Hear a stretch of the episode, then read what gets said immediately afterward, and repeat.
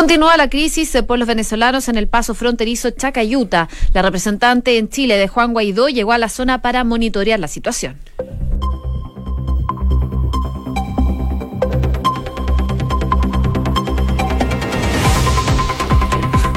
Segundos faltan para la una de la tarde. ¿Cómo están? Bienvenidos. Comenzamos esta edición de Noticias en Duna, día jueves.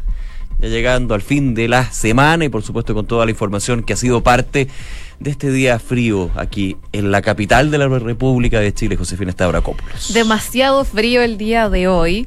Eh, muy acorde a lo que es el invierno capitalino. A esta hora en Santiago hay 9 grados de temperatura, está totalmente cubierto, una condición que no va a variar durante el resto de la jornada y se espera que la máxima pueda llegar tan solo a los 11 grados de temperatura. tan solo. Todo el día va a estar bastante helado, a abrigarse si tiene que salir a alguna parte. Les cuento también que los próximos días se espera nubosidad y ya mañana precipitaciones durante la noche, precipitaciones que van a durar por lo menos hasta el sábado durante la noche.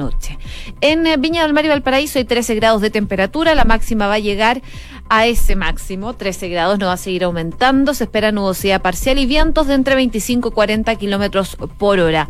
Concepción, ojo allá en la región del Biobío, porque se esperan precipitaciones para el día de hoy durante toda la jornada y por lo menos hasta el sábado durante la mañana.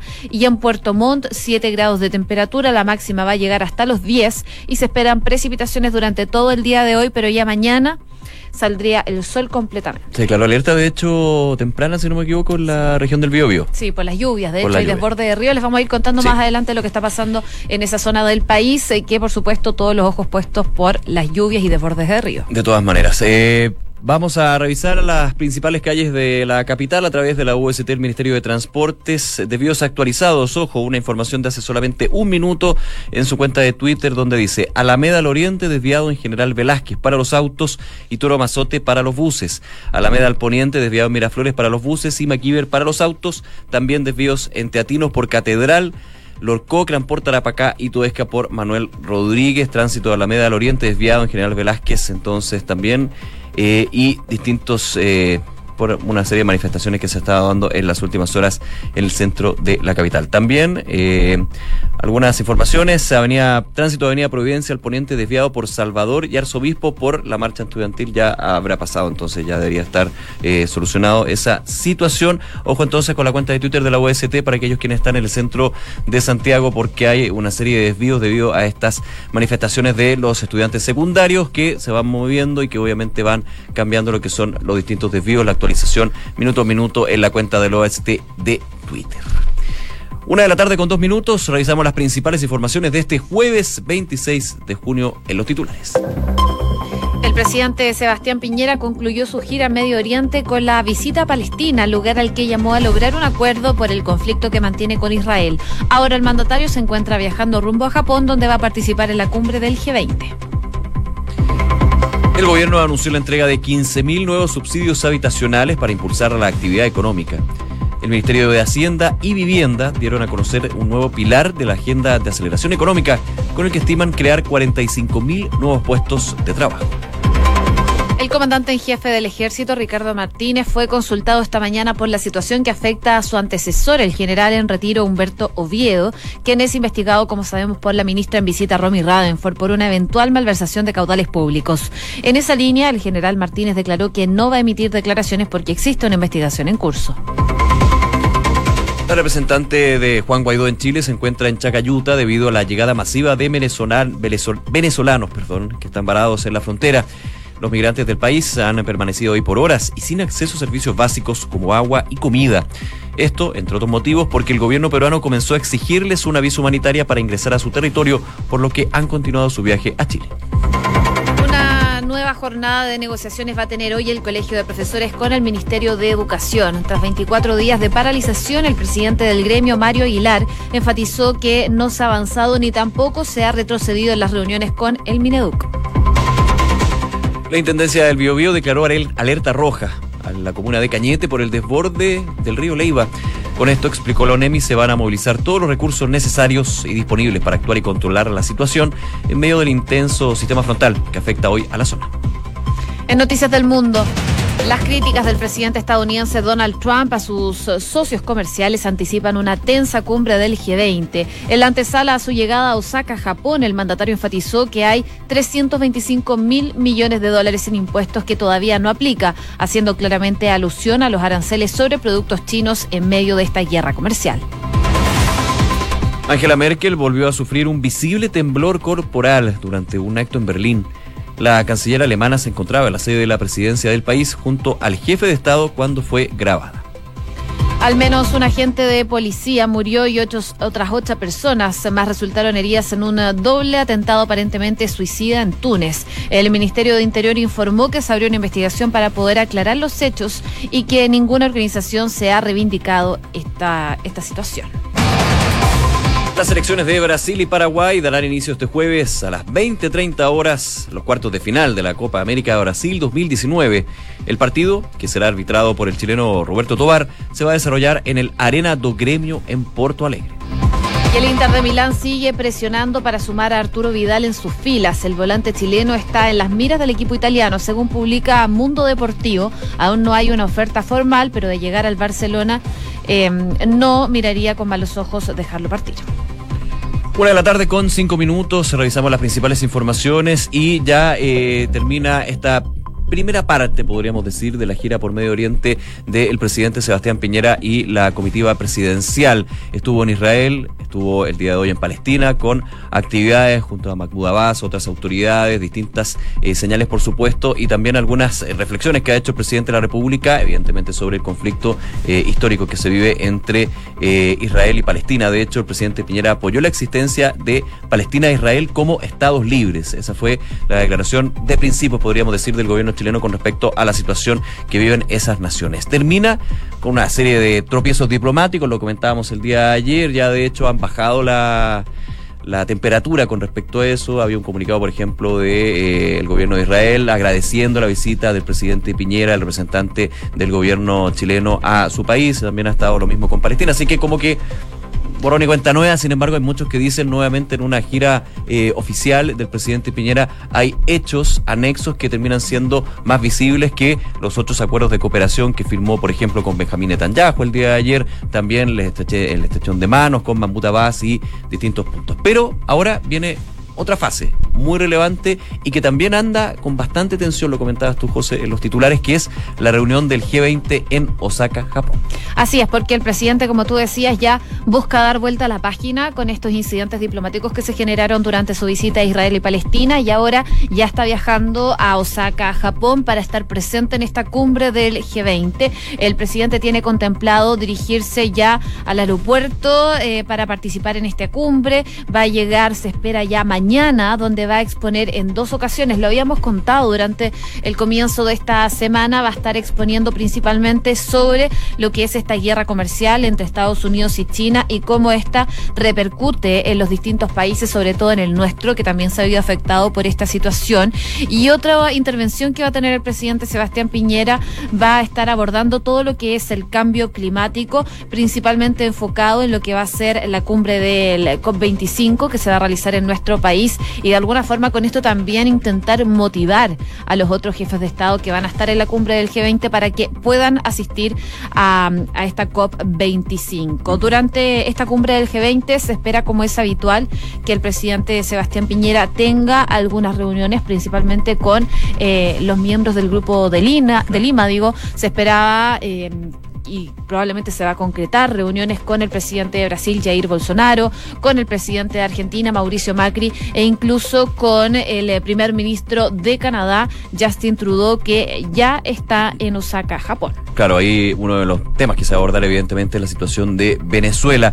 Eh, pero eh, recordar un poco qué hace Chile en el G20. Chile no es parte del G20 de las 20 economías, las 20 naciones más desarrolladas pero sí es invitado a participar de esta cumbre en Osaka, Japón, principalmente porque es eh, presidente de la PEC, del Foro Asia-Pacífico. Ahí está la invitación entonces que se extiende al presidente Piñera como representante del Estado de Chile. Recordemos una PEC que se va a dar en noviembre y que también es una reunión muy relevante. Tenemos la COP25, la PEC, una PEC que se ha estado haciendo todo el año, eso sí, no solamente se eh, concreta con esta reunión de los líderes en noviembre, entonces hay varias instancias internacionales que justifican también a juicio de eh, la Cancillería esta invitación que se hace para el G20. Un G20 que evidentemente va a estar marcado por varios temas, medio ambiente, eh, el tema económico, pero principalmente por la situación de Estados Unidos con Irán, y también, bueno, Irán, y ahí vamos con todo, Irán, Rusia, China. Con, varios más, la eh, situación migratoria internacional y por sobre todo la guerra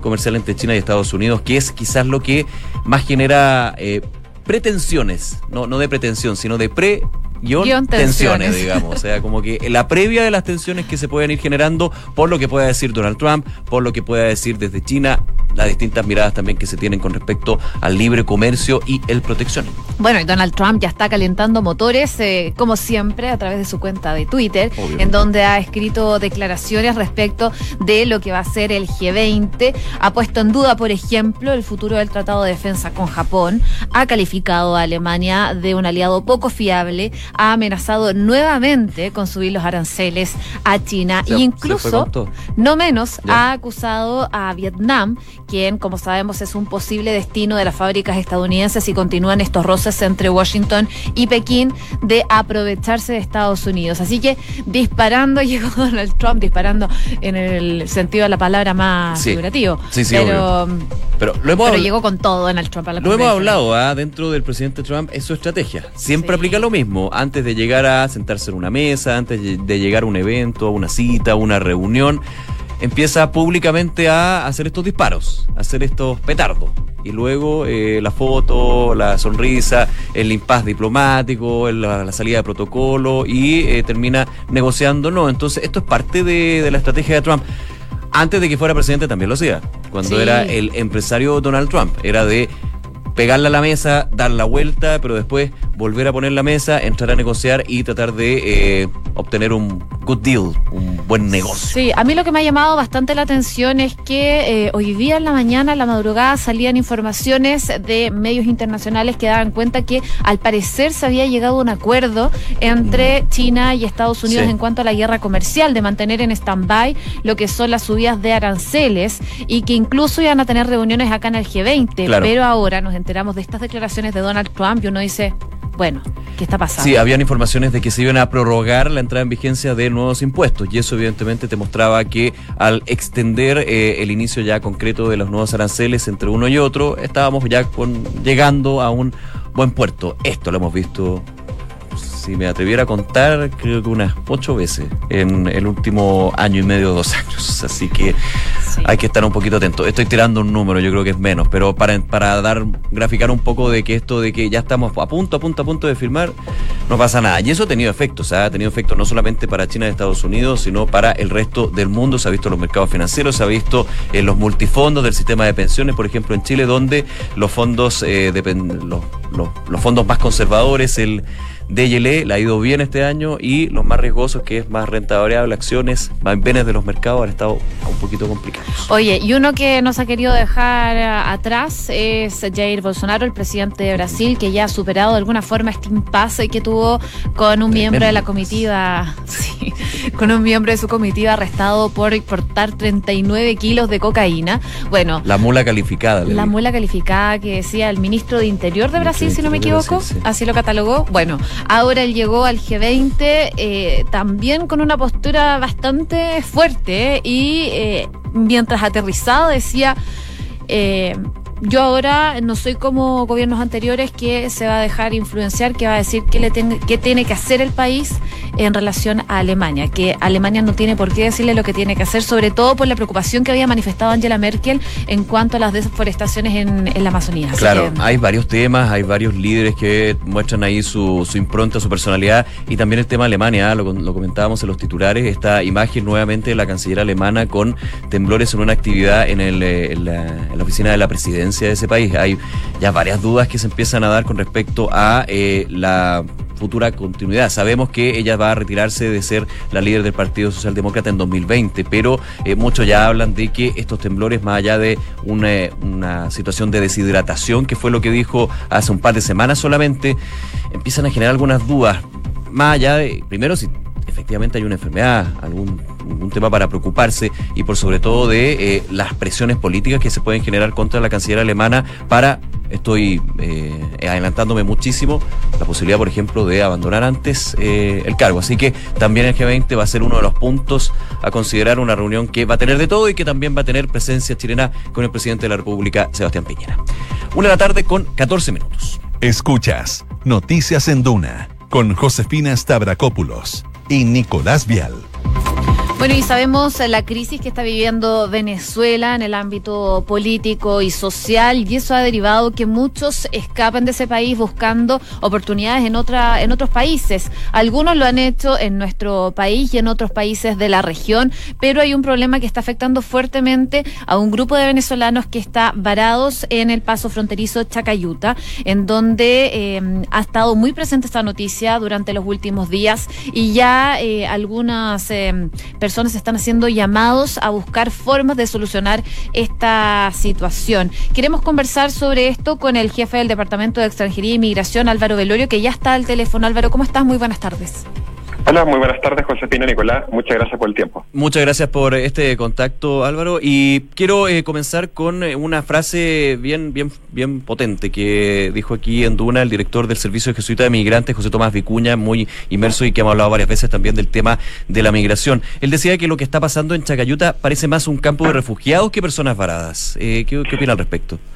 Yo creo que acá es importante justamente que estas personas gracias a Dios, ya han dejado la grave crisis que vivían en Venezuela y hoy en día se encuentran en Perú. Ellos efectivamente el lugar donde está, eso es territorio administrativo de Perú, donde ellos no se vulneran sus derechos, donde están de forma regular, donde cumplen sus condiciones.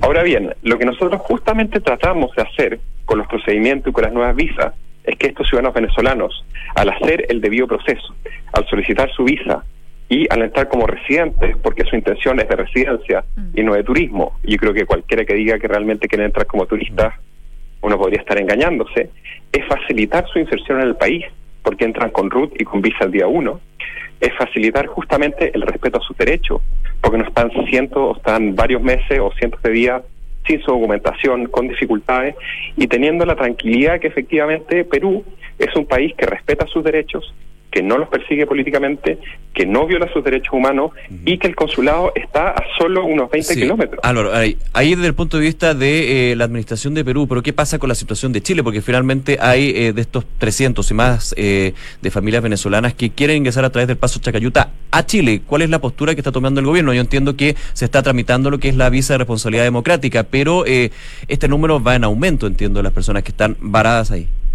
En general, lo que estamos tratando de decir es que ellos sinceren las razones por las cuales vienen al país. Dado que ya no existe esta emergencia, porque no están en Venezuela, están en Perú, están en Perú de forma regular, están en Perú con la posibilidad de desarrollar su oportunidad y sus proyectos de vida. Y ellos legítimamente quieren venir a Chile.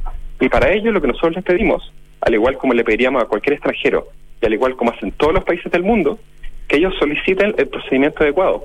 ¿Qué pasa si nosotros dejamos de entrar gente sin documentación? ¿Cuánto tiempo van a demorar en regularizar su situación en Chile? Quedan expuestos justamente a potenciales abusos. Nosotros ya lo vimos y estas mismas organizaciones los incentivaron a lo que pasó con las comunidades haitianas. Entraron más de 160 mil ciudadanos haitianos como turistas en dos años con falsas promesas, con falsas expectativas.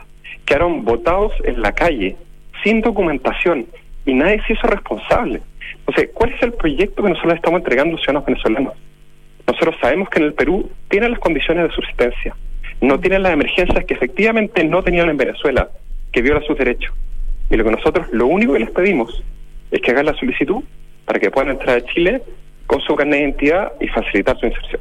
Estamos conversando con Álvaro Belolio, jefe del Departamento de Extranjería e Inmigración. Álvaro, te quería hacer una consulta respecto a los eh, venezolanos que se encuentran varados en la frontera. Eh, sabemos que el gobierno está haciendo todo lo posible para que realicen los trámites prontamente y eh, puedan dejar de estar ahí en condiciones que no son las óptimas, por supuesto, esperando cruzar a nuestro país. Pero lo que decía el Instituto de Derechos Humanos, el Instituto Nacional de Derechos Humanos, es que Chile está violando los derechos humanos de los venezolanos en Chacayuta en cuanto a las condiciones en que ellos están esperando. Yo tengo entendido que está Mijail Bonito ahí en la frontera revisando toda esta situación, pero ¿qué nos puedes contar tú de estos venezolanos que están esperando para poder entrar a Chile? Yo creo que hay varios temas relevantes.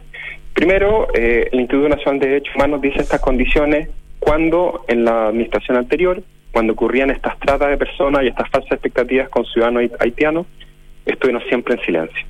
Ahora efectivamente son personas que están en el Perú, que no tienen la documentación para entrar y el gobierno de Chile está poniendo un bus que los acerca a los 20 kilómetros para que vayan al consulado a hacer su tramitación y que entreguen la documentación. Entonces, después de todas estas medidas, se ha duplicado la cantidad de personal atendiendo en la frontera. Se duplicó la capacidad justamente en Tacna para una respuesta rápida. Se está llegando a generar las condiciones para que los ciudadanos puedan resolver, pero es responsabilidad del migrante tener su documentación. El riesgo que corremos nosotros como país y los propios migrantes de entrar a Chile sin su documentación es bastante alto. Nosotros no queremos volver a repetir la grave violación a derechos, especialmente laborales y de vivienda, que se generó en las comunidades haitianas, justamente con el aplauso de las organizaciones que menciona. Entonces, cuando nosotros hablamos de una migración segura, ordenada y regular, es tanto para el migrante, facilitando su inserción, como para el país que lo recibe. Álvaro, a ver, eh, hay también eh, reacciones, especialmente del senador eh, José Durana de Arica y Parinacota. Él dijo y solicitó, de hecho, al gobierno terminar con la entrega de la visa de responsabilidad democrática. Dijo que Chile ya no puede recibir a más migrantes. ¿Cuál es la opinión del departamento con respecto a las declaraciones de parlamentarios? La verdad es que estimar el número exacto de cuántos migrantes puede recibir un país es tremendamente complejo. justamente estos últimos días fue la reunión en la OSD con los países miembros sobre el tema migratorio. Y eh, lo que más facilita el tema de la migración no es necesariamente eh, más o menos migrantes, sino es el acceso a la documentación y sincerar su condición. Si los ciudadanos venezolanos entran a Chile con su RUT y tienen conciencia de las oportunidades que existen, la probabilidad es que el país sí pueda seguir recibiendo un flujo razonable. Pero en este caso, con ese contexto, perdón, ¿se acoge o no la solicitud que hizo el senador? Y si la hizo oficialmente, porque claro, lo dijo los medios, pero no se sabe si la hizo directamente en eh, forma oficial al gobierno. O sea, lo que pasa es que la visa responsable democrática es una visa consular, por lo tanto de Cancillería y no, no de Interior. Si sirve de algo, a, a, mí no me ha llegado nada, pero yo creo que estoy bastantes peldaños más abajo de los que le llegaría a la carta. Bien, Álvaro Belolio, jefe del Departamento de Extranjería e Inmigración, muchas gracias por contextualizar lo que está pasando allá en este paso fronterizo de Chacayuta. Que esté muy bien, muy buenas tardes. No, muchas gracias por el tiempo. muchas gracias, hasta luego, buenas tardes. Una de la tarde con 21 minutos. Escuchas Noticias en Duna con Josefina Stavrakopoulos y Nicolás Vial. Oye, siguen las reuniones entre el Ministerio de Educación y el Colegio de Profesores. Ayer, eh, finalmente, desde el Colegio de Profesores lograron reunirse con la ministra de Educación, Marcela Cubillos, una petición que venían haciendo hace algún tiempo. Ya lleva más de 24 días, si no me equivoco, de paralización. Ayer realizaron cacerolazos por este petitorio de 10 puntos que plantea el Colegio de Profesores y que quiere solucionar con el Mineduc. Al parecer, no avanzaron ni retrocedieron, según decía Mario Aguilar el día de ayer. Esa frase es relevante la que tú dices, José, porque el presidente del gremio dice no avanzamos ni retrocedimos, o sea, estamos en punto muerto. Uno diría, claro, sigue el paro, evidentemente, porque no hay un avance, no hay humo blanco de esta reunión entre el Mineduc y el Colegio de Profesores, pero tampoco hay un retroceso. De hecho, la ministra Cubillo, sin entrar mucho en detalle, dijo que había nuevas propuestas por parte del Mineduc que se pusieron en la mesa, pero como todavía no hay un desenlace eh, favorable para que finalmente termine el paro nacional de los profesores, no se puede decir que efectivamente se ha avanzado. Punto muerto, podríamos decir, avances, conversaciones. Fueron cuatro horas de reunión el día de ayer entre la directiva del Colegio de Profesores y la ministra de Educación y los, eh, las autoridades del Mineduc. De hecho, durante la mañana siguieron las reuniones eh, con el subsecretario Raúl Figueroa. Entiendo que en la tarde eh, va a sumarse a estas reuniones la ministra de Educación, Marcela Cubillos, y hay algunos temas que, al parecer, por lo que se entiende, ya habría consenso, habría acuerdo, habría avance ya de las últimas 18 reuniones que se han hecho con la gente del gremio y el eh, subsecretario de Educación. Pero el tema que está siendo la piedra de tope, entre otros evidentemente, es la petición que tiene el Colegio de Profesores de este bono para las eh, educadoras de párvulo y de educación diferencial. De hecho, ya el Mineduca ha descartado que se vaya a pagar un bono de alrededor de 80 mil pesos, si no me equivoco, principalmente por la cuantía y la suma total que tendría este bono. Así que hay que ver cómo se va eh, trabajando eso. Se está hablando de la mejora laboral para las funcionarias. Es la traba, gran traba que existe para... Eh, terminar con este paro nacional de profesores. Una con 23 minutos. Y brevemente contarles de lo que está pasando en la región del Biobío, porque en el marco de esta compleja situación, producto de las intensas lluvias que caen en la región de la Araucanía y el Biobío, la Intendencia del Biobío principalmente decretó alerta roja en la comuna de Cañete por el desborde del río Leiva. Así por lo menos lo indicó la Oficina Nacional de Emergencias, eh, exponiendo que de acuerdo con la información proporcionada por la Dirección General de Aguas, dicho río, el río Leiva, presenta un aumento de su altura del caudal, eh, registrando niveles de 3,47 metros y 121 metros cúbicos por segundo respectivamente. Así que hay alerta principalmente por la situación de los ríos en esa zona del país. Claro, hay preocupación en distintos sectores, el Carmen y Cuatro Tubos, principalmente por eh, el efecto que podrían tener los desbordes, mientras que en el sector de Barrio Leiva se produjo el desborde ya definitivo del río en distintos puntos. Por eso se da esta alerta roja para eh, entregar lo que son más recursos, a readministrar también recursos que se deben a este sistema frontal que está eh, generándose en la región del Biobío, una región que recordemos hace dos semanas fue fuertemente golpeado justamente por estos fenómenos climatológicos de mayor cuantía, evidentemente, tornados, trombas, entre otros, pero eh, con el temor de río sabemos la gran preocupación que se da con las casas que están construidas cerca de los afluentes. No, y ojo con las casas, porque se lideró un comité operativo de emergencias producto de esta alerta que hay por las lluvias y el balance que hay actualmente es de 42 viviendas afectadas, principalmente en la región del Biobío, así que esperemos que no continúe aumentando esta situación. Vamos a estar, sí. Y vamos a estar muy pendientes de eso. Sí. Una de la tarde con 25 minutos revisamos las principales informaciones en estos, los titulares. El presidente Sebastián Piñera concluyó su gira en Medio Oriente con la visita a Palestina, lugar al que llamó a lograr un acuerdo por el conflicto que mantienen con Israel. Ahora el mandatario se encuentra viajando rumbo a Japón, donde va a participar en la cumbre del G20. El gobierno anunció la entrega de 15.000 nuevos subsidios habitacionales para impulsar la actividad económica. Ministerio de Hacienda y Vivienda dieron a conocer un nuevo pilar de la agenda de aceleración económica, con el que estiman crear 45.000 nuevos puestos de trabajo. La representante de Juan Guaidó en Chile se encuentra en Chacayuta debido a la llegada masiva de venezolanos a la frontera. Los migrantes del país caribeño han permanecido ahí por horas y sin acceso a servicios básicos como agua y comida. Las críticas del presidente de Estados Unidos, Donald Trump, a sus socios comerciales anticipan una tensa cumbre del G20. En la antesala de su llegada a Osaka, Japón, el mandatario enfatizó que hay 325 mil millones de dólares en impuestos que todavía no aplica, haciendo alusión a los aranceles sobre productos chinos en medio de la guerra comercial.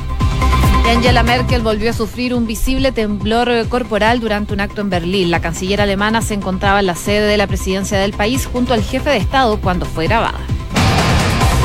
Las elecciones de Brasil y Paraguay darán inicio este jueves a las 20-30 horas los cuartos de final de la Copa América. El partido, que será arbitrado por el chileno Roberto Tobar, se